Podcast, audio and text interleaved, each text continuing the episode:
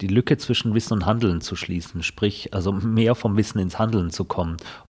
Was sind denn Stellschrauben, wo könnte ich was ändern? Also wie könnte ich vielleicht anders konsumieren oder mich anders verhalten? Wie setzen sich Veränderungen durch und für uns insbesondere, wie setzen sich Veränderungen in Richtung nachhaltiger Entwicklung durch? Hallo und herzlich willkommen zur ersten Folge von Labor Zukunft Forschung ohne Kittel, einem Podcast von Quartier Zukunft und dem Campus Radio Karlsruhe. Mein Name ist Helena Tränks und ich freue mich sehr, dass ihr heute dabei seid.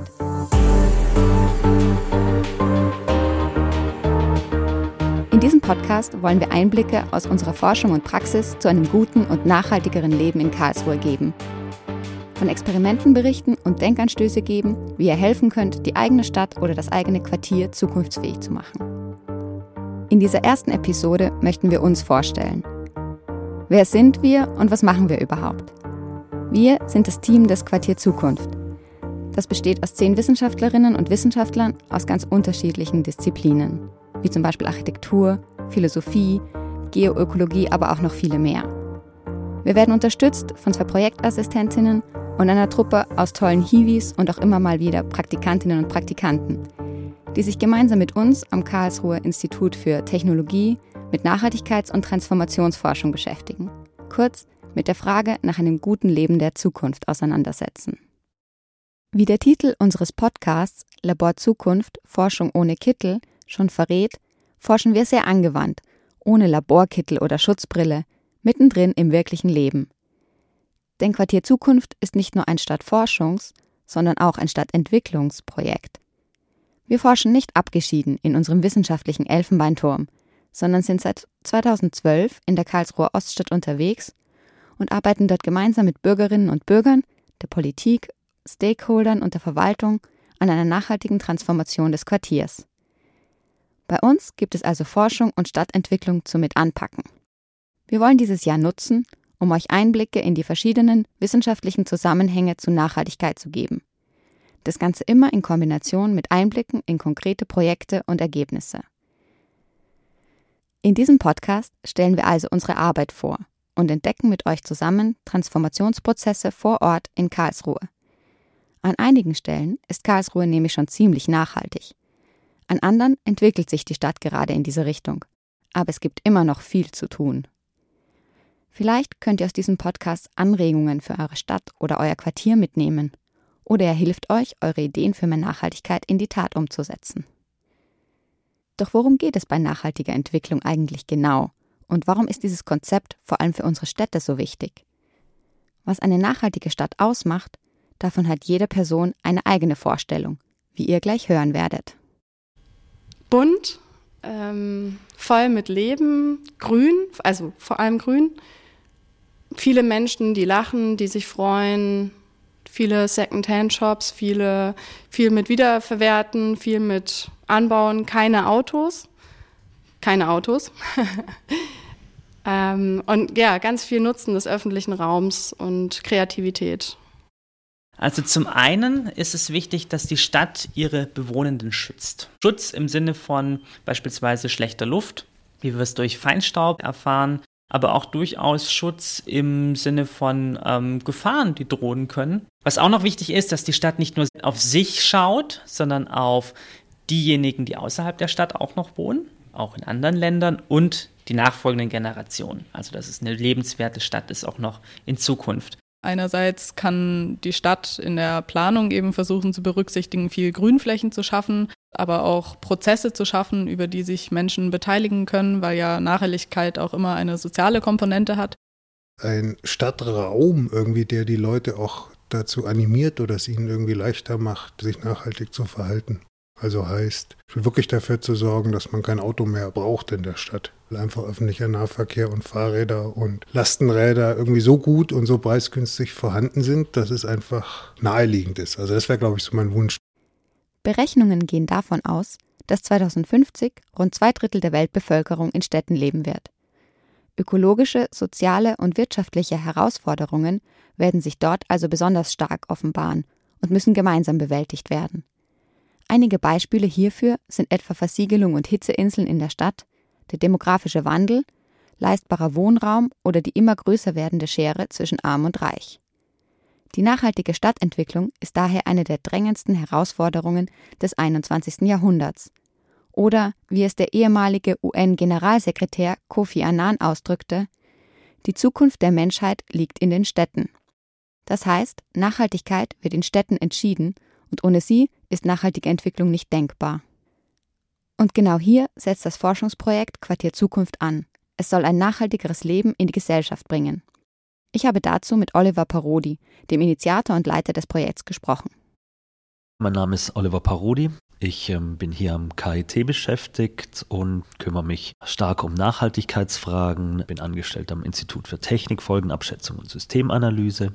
Von der Ausbildung her bin ich Bauingenieur, habe Bauingenieurwesen studiert, angewandte Kulturwissenschaften noch als Begleitstudium absolviert und dann in Philosophie promoviert.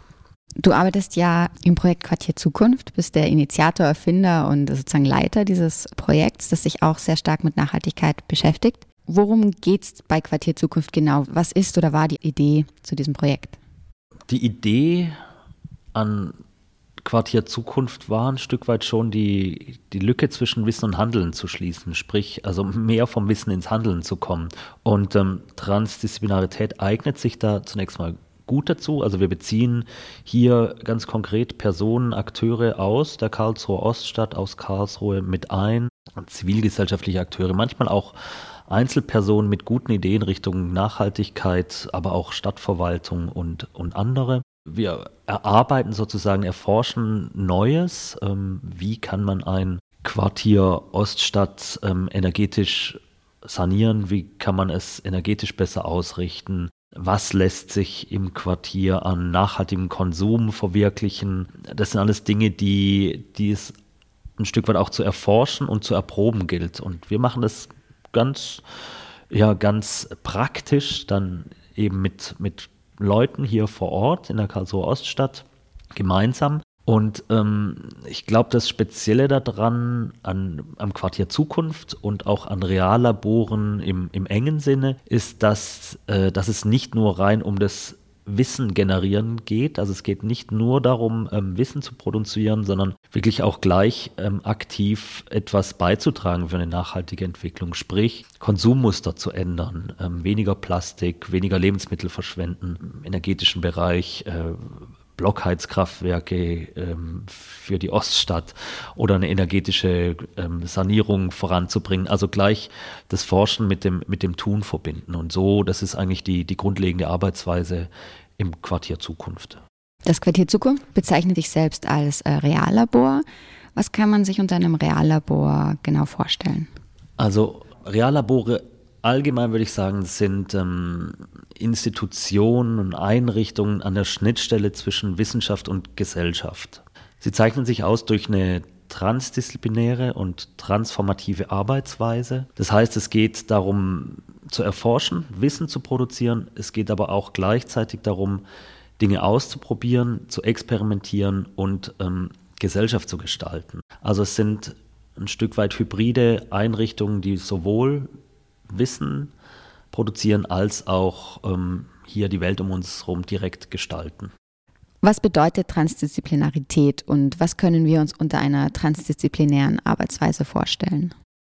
Transdisziplinarität, transdisziplinäre Wissenschaft ist eigentlich ein Begriff aus der Wissenschaftstheorie und bezieht sich auf, das, ja, auf die wissenschaftliche Praxis. Ausgangspunkt ist eine disziplinäre Wissenschaft, ein disziplinäres Forschen, das kennt jeder. Die Biologie forscht über Dinge des Lebens, die Physik über Materie, Energie. Das wäre disziplinäres Forschen. Dann gibt es ein interdisziplinäres Forschen, wo ein Biologe mit einem Chemiker oder ein Soziologe mit einem Kulturwissenschaftler zusammenarbeitet. Manchmal auch ein Ingenieur mit einem Soziologen vielleicht. Das wäre dann eine interdisziplinäre Vorgehensweise und transdisziplinäre Wissenschaft sagt man dann, wenn, wenn ähm, Wissenschaftler nicht mehr nur mit Wissenschaftlern zusammenarbeiten, sondern eben auch mit Praktikern, mit anderen außerwissenschaftlichen Akteuren. Sprich, da verlässt die Wissenschaft so ein Stück weit in ihrer Arbeitsweise das, ja, das eigene Haus, den,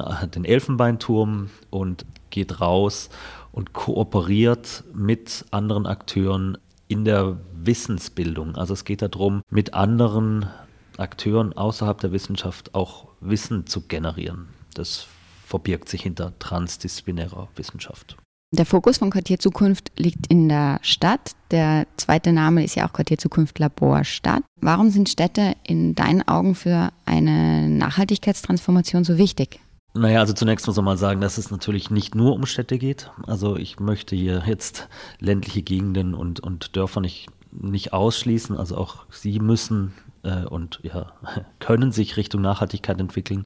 Städte sind ja insbesondere wichtig, weil sie eine, sagen wir mal, gängige Art und Weise des, des, ja, des Zusammenlebens sind. Also ähm, inzwischen ja, lebt die, die Mehrzahl der Menschen auf, auf dieser Erde in, in Städten und der Trend ist nach wie vor, dass sich Städte einfach ähm, sozusagen als, als Lebensorte durchsetzen, also immer mehr Menschen in, in Städten leben. Insofern sind Städte wichtige wichtige Orte, wo sich eben auch nachhaltiges Leben, nachhaltige Lebens- und Wirtschaftsweisen dann entsprechend ähm, ausbilden und, und entscheiden können. Städte sind wichtig, weil sie ja eine Vielfalt haben an Menschen, an Akteuren. Sie sind wichtig, weil sie eine, bestimmte Dichte haben. Da lässt sich dann kreativ sozusagen mehr, mehr erreichen wie in, naja, sagen wir mal, locker besiedelten Gegenden. Wie würdest du in deinen eigenen Worten Nachhaltigkeit beschreiben?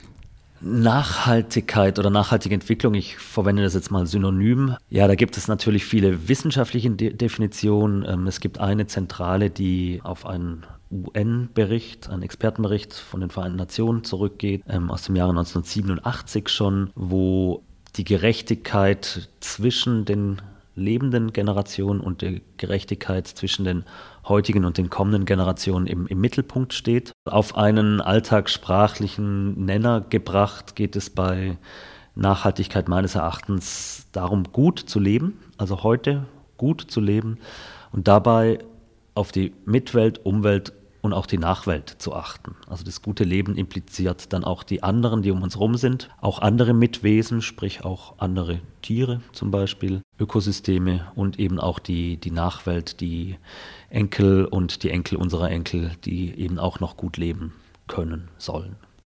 Das Quartier Zukunft versteht sich also als Plattform und Experimentierraum, in dem neue Konzepte zusammen entwickelt und erprobt werden können. Mit unserer Arbeit wollen wir aktiv ausprobieren und beforschen, wie Nachhaltigkeit im Alltag gelebt werden kann. Es geht also um das Mitmachen, mit Anpacken und vor allem um eins Nachhaltigkeit. Nachhaltigkeit ist aktuell in aller Munde. Der Begriff wird schon fast inflationär gebraucht. Aber was heißt Nachhaltigkeit eigentlich genau? Meine Kollegin Annie gibt euch einen kurzen Überblick.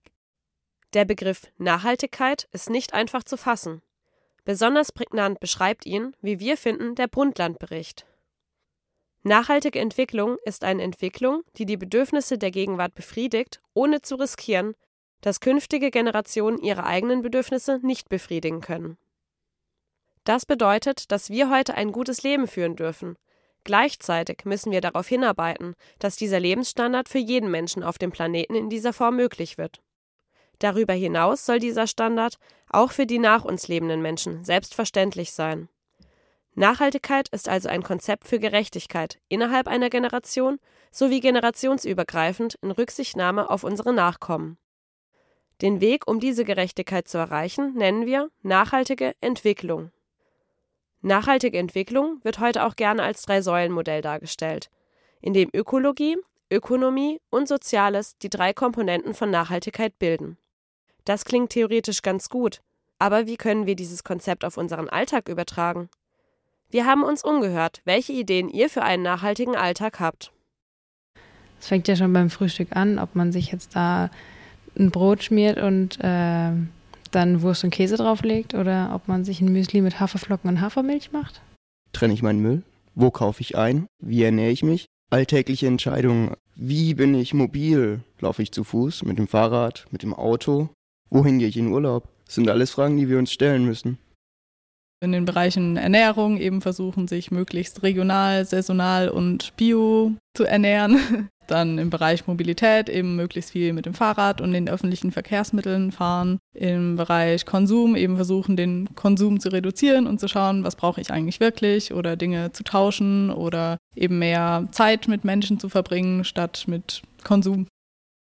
Ich glaube, dass man auf jeden Fall nicht sich zu viel stressen sollte und alles gleichzeitig machen sollte, sondern dass man sich einfach mal bewusst Zeit nimmt, ähm, darüber nachzudenken, wie man eigentlich seinen Alltag gestaltet und ähm, wie man zum Beispiel auch konsumiert oder auch einfach prinzipiell lebt.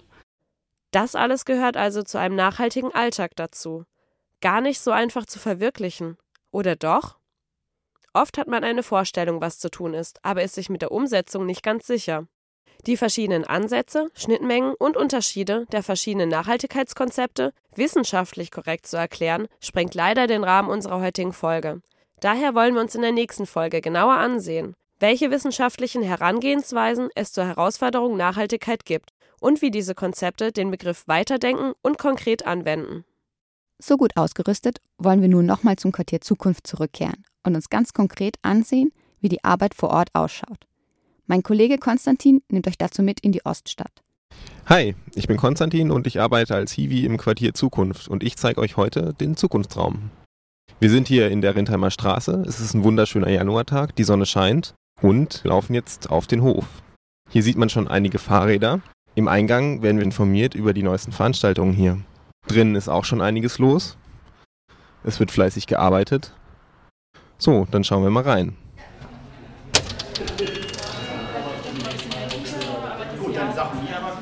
Hallo. Hallo. Hallo. Hallo. Guten Tag. Ja, ich bin jetzt hier im Zukunftsraum und mein Kollege Richard hat auf mich gewartet. Richard, äh, vielleicht kannst du ja einfach mal sagen, wer du so bist und wie du zum Quartier Zukunft gekommen bist.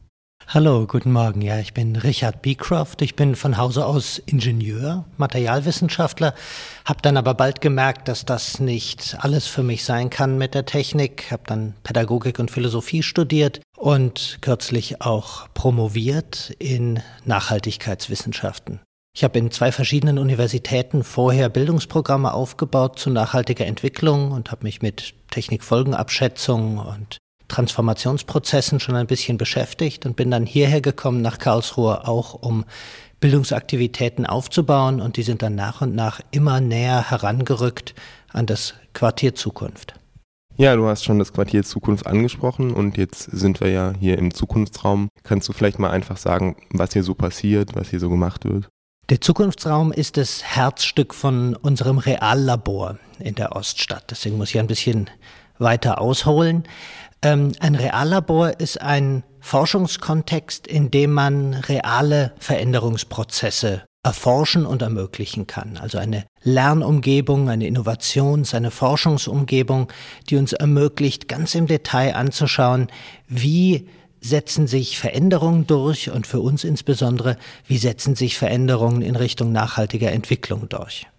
Wir brauchen dafür den Zukunftsraum aus ganz verschiedenen Gründen. Ganz einfach als Infrastruktur, um Dinge zu lagern, um selbst Arbeitsplätze zu haben, aber vor allem auch, um den Kontakt halten zu können zu ganz, ganz vielen zivilgesellschaftlichen Gruppen, die in Karlsruhe aktiv sind. Wir haben zum Beispiel die Repair Café Gruppe, die Gemeinwohlökonomie, auch eine Nachbarschaftsgruppe, die Oststadtnachbarn. Und mit all diesen Gruppen versuchen wir möglichst eng zusammenzuarbeiten und dann gemeinsame Räume zu haben, ist der allereinfachste Weg, um sichtbar zu sein, um ansprechbar zu sein und um langfristig den Kontakt halten zu können. Das heißt, im Zukunftsraum sind wir aktiv mit unserer wissenschaftlichen Arbeit, mit Lehre, aber wir öffnen den Raum auch für unterschiedliche Gruppen, die ihn mitnutzen können. Was ist so dein Eindruck, was für Menschen kommen hierher? Also sind es eher die Leute aus der Oststadt oder aus ganz Karlsruhe?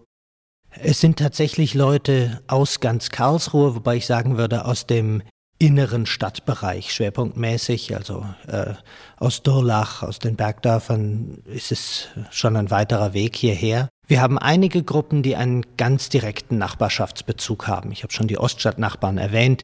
Das sorgt dafür, dass die Laufkundschaft und wenigstens einige Leute direkt hier aus dem Umfeld kommen, aber die Wirkung geht deutlich übers Quartier hinaus. Du hast jetzt auch gleich gesagt, es ist die Herzkammer des Quartier Zukunft. Natürlich spielt sich noch andere Arbeit im Institut ab, aber was würdest du denn sagen, ist so das Quartier Zukunft insgesamt aus deiner Sicht?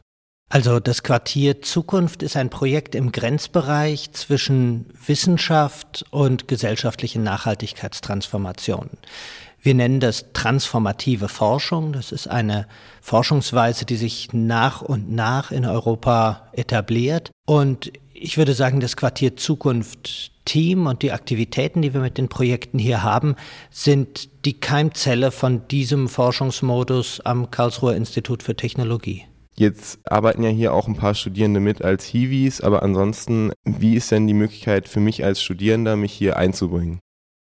Das ist eine sehr, sehr große Spanne. Also los geht's vom Teilnehmen oder Mitorganisieren von Einzelveranstaltungen, sagen wir einer Kleidertausch oder einer Pflanzentauschparty, über die Teilnahme von an Informations- und Bildungsangeboten, also unsere Nachhaltigkeitsspaziergänge, die wir mit Stadtreisen e.V. zum Beispiel aufgebaut haben, oder ähm, Lehrveranstaltungen besuchen, die hier in dem Rahmen stattfinden. Und dann ist es nach oben im Prinzip offen. Also man kann intensivere Lehrveranstaltungen besuchen, Projektseminare, man kann Abschlussarbeiten hier schreiben, man kann Praktika machen. Und äh, im Prinzip kann man dann immer auch schauen, ob man nach dem Studium hier mitarbeiten will. Die Seminare, die du angesprochen hast, zu was für Themen sind die dann? Wir haben eine Reihe von transformativen Projektseminaren, die dienen dazu, zivilgesellschaftliche Gruppen, die gerade bestimmte Bedarfe haben, zu unterstützen mit der Arbeit der Studierenden.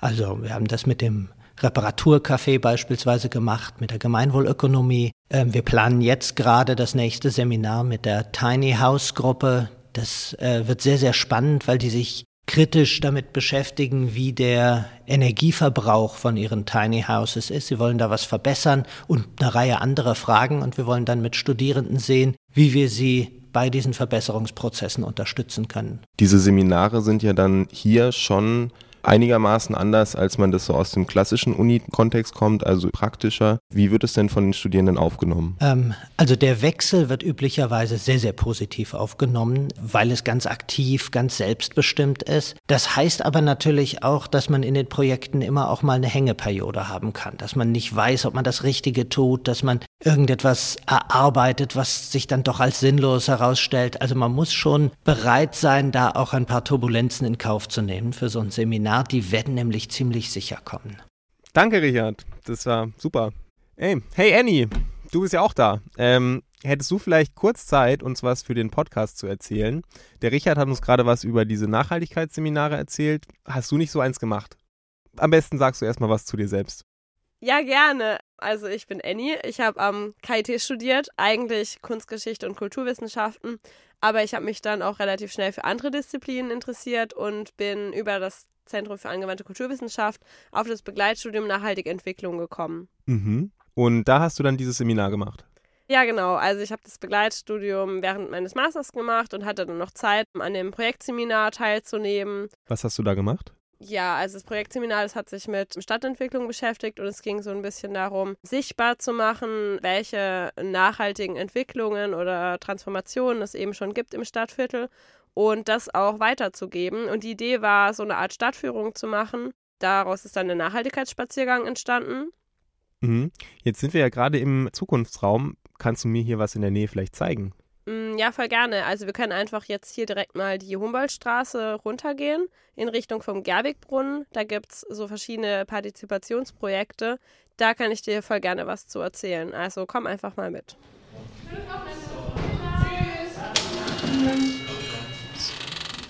Ja, jetzt laufen wir hier durch Können die super schöne Oststadt. Ähm, wenn jetzt die Leute mal gar keine Zeit haben, diese Spaziergänge zu buchen, kann ich das auch irgendwie anders machen? Ja, das geht tatsächlich. Ähm, wir haben die Stationen oder das, was dort gesagt wird, beim Spaziergang aufgenommen.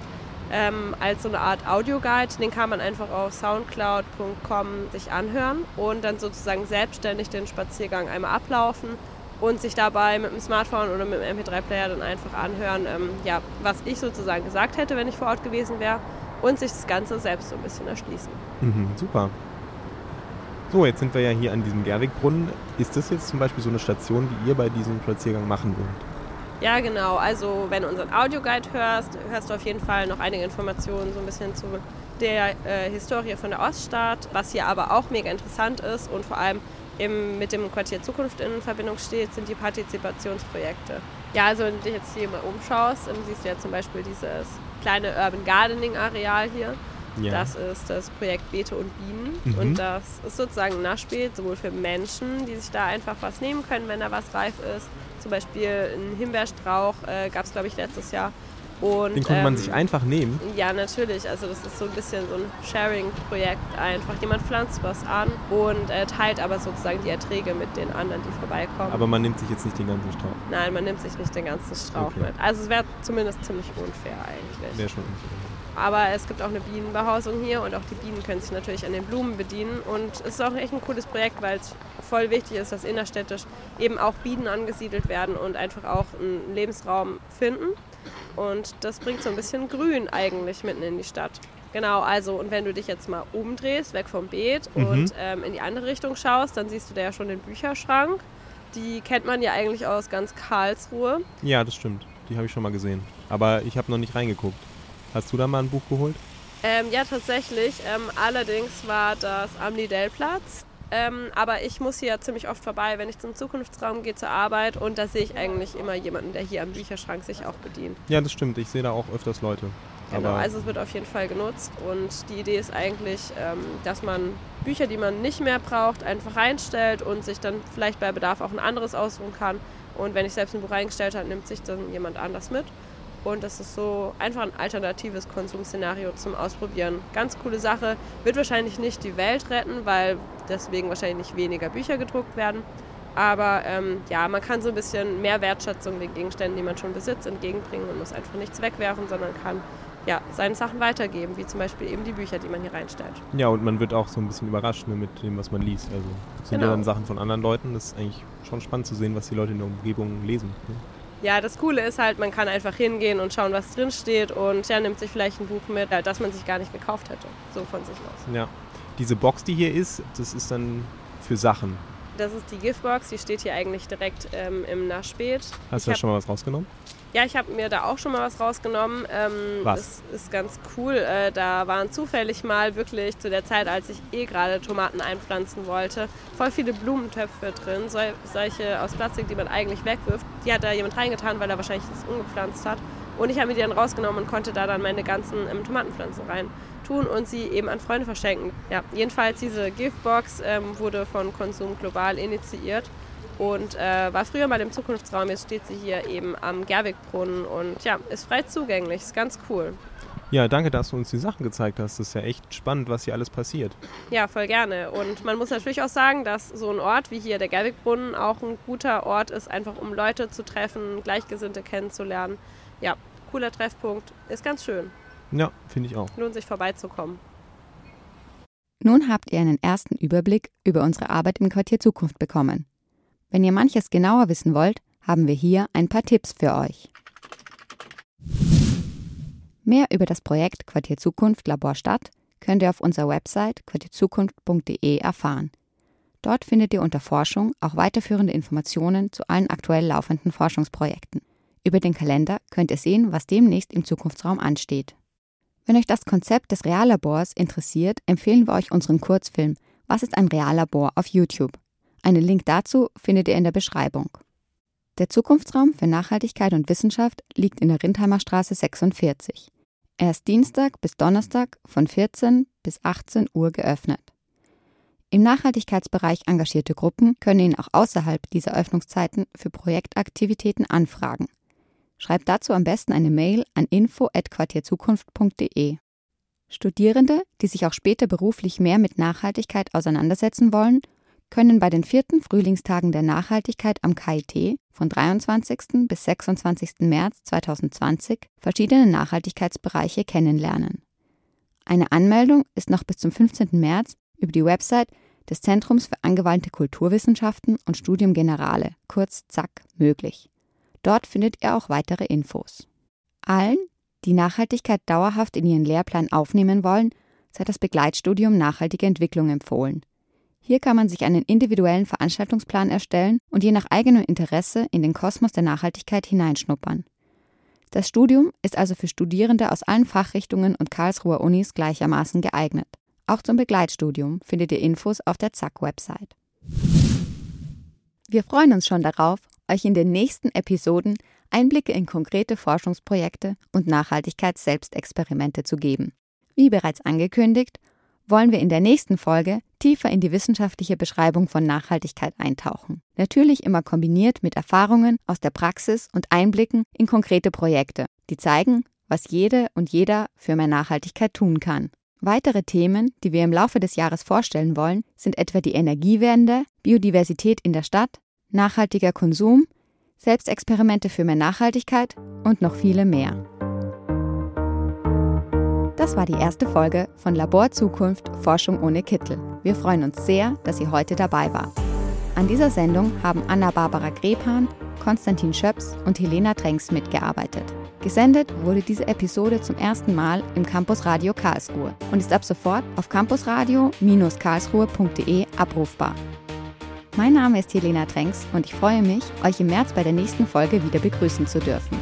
Schreibt uns bis dahin gerne an labor.campusradio-karlsruhe.de, was ihr unter Nachhaltigkeit versteht und wenn ihr möchtet, erzählt uns von inspirierenden Projekten aus eurem Quartier.